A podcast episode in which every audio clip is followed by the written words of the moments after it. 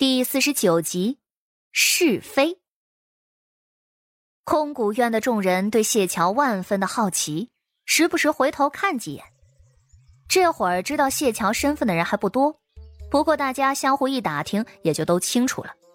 一瞬间，谢桥周边的位置就空了。有人嘀嘀咕咕的：“ 这就是那个土匪家的小姐呀。”徐先生怎么会让他来我们空谷院啊？他妹妹不是在海棠院吗？都是土匪生的，他的才学能跟得上咱吗？嗯，我刚才看了他一眼，他不会让他哥哥找我麻烦吧？这么一说，大家伙就更紧张了。谢桥倒是没听见这些声音，他这会儿正看着自己领买回来的书呢。到底是空谷院啊，学的东西和琼花院那边不一样。琼花院那儿还在读些启蒙的书籍，但是这边已经讲到中庸了。四书五经、杂论、闲集、示范、史书等等，这一类属于必修课。每个班都会安排一个夫子讲课，每天最少要讲两个时辰。比如谢桥的第一堂课。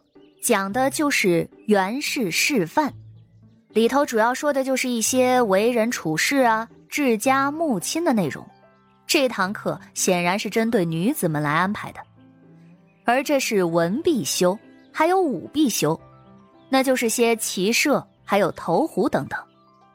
剩下的还有些可以随便挑选的课程，比如茶道、花道、琴棋书画。乐理、算术、女工，甚至厨艺，要想要更激烈些的，还有捶丸、蹴鞠这种比较疲累的活动。这些都是在路上的时候，徐先生跟他说的，还给了他一个小册子。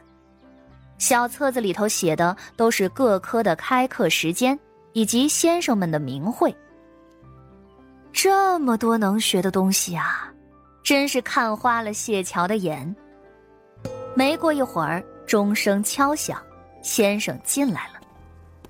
必修课的先生姓吕，世家出身，桃李天下，算是这空谷院所有学生的负责人了。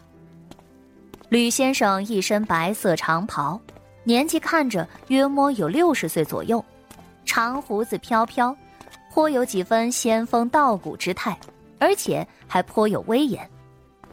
吕先生一进门，目光一抬，扫了屋子一眼，然后语气平缓的说道：“挤在一起听课，成什么样子？各回各自的位置上去。”这下子让所有的学生都安静下来，缩着头不敢吭声。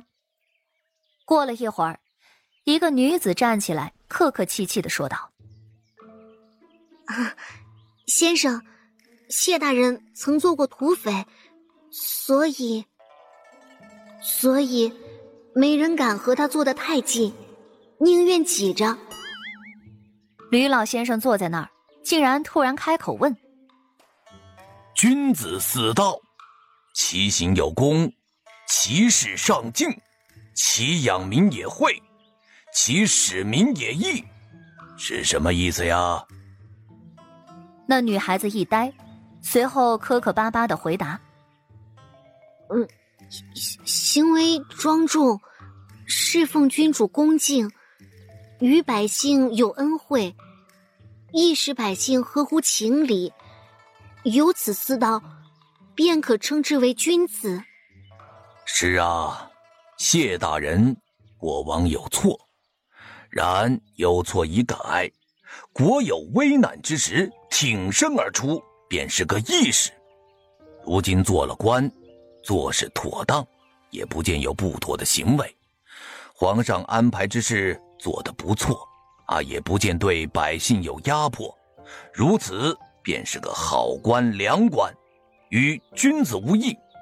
从前做过土匪，有什么要紧的呢？吕老先生直言，说完又道：“静坐独思。”自己过，闲谈莫论他人非，都回自己的位置上去。这话一出，那些个挪了地儿的，一个个小心翼翼的又坐了回来。谢桥倒是挺惊讶，没想到这位吕先生竟有如此的胸怀啊！他爹当官都有五六年了，可瞧着混的还是不如意，嫌弃他的人可不少。谢桥这还是头一回听到有人夸赞呢，于是他对这吕老先生平白多了几分好感，听课也变得认真了。之前在道观里头，谢桥看的书都比较杂，手中这类书还真的没怎么碰过。虽然感觉有些酸腐，但是他还是认认真真的上课。只不过谢桥并不知道的是，这会儿吕老先生私下里也在打量着他呢。这可是个麻烦精啊！在没上课之前，吕老先生就预感到了。毕竟谢牛山的身份实在太敏感。如今这书院里头，谢家另外那两个孩子谢平怀、谢希，那可都是被人孤立的主。他这课堂也来了一位，若这位也是个凶悍的，那以后难免会有争吵。再说了，吕老先生都一把年纪了，他也怕呀，他也怕来个谢牛山那样凶巴巴的小丫头，不服管教。一把火把他胡子点了怎么办？然而这一堂课观察下来，吕老先生欣慰极了。哪怕谢桥肚子中文墨狗屁不通，可是瞧着他这认真的样子，也是个好孩子。吕老先生的课要讲整整一个上午呢，整个屋子里头都是昏昏欲睡的小姑娘，就显得谢桥那双眼睛特别的明亮。谢桥旁边的两个姑娘私下里道：“你说他能听得懂吗？肯定是为了讨好先生。听说他和谢平岗是一母同胞，哼，真是可恶！一想到董姐姐，我就恨不得将谢家的人都大骂一顿。”谢桥眉头微蹙：“董姐姐，莫非，莫非就是被他哥表露心迹然后跟踪的那位？”但不应该呀，他大哥的命就是个不解风情的主，桃花没开，红鸾未动，怎么可能去追女人呢？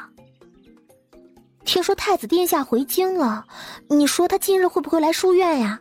他若是来了，四殿下肯定又不好过。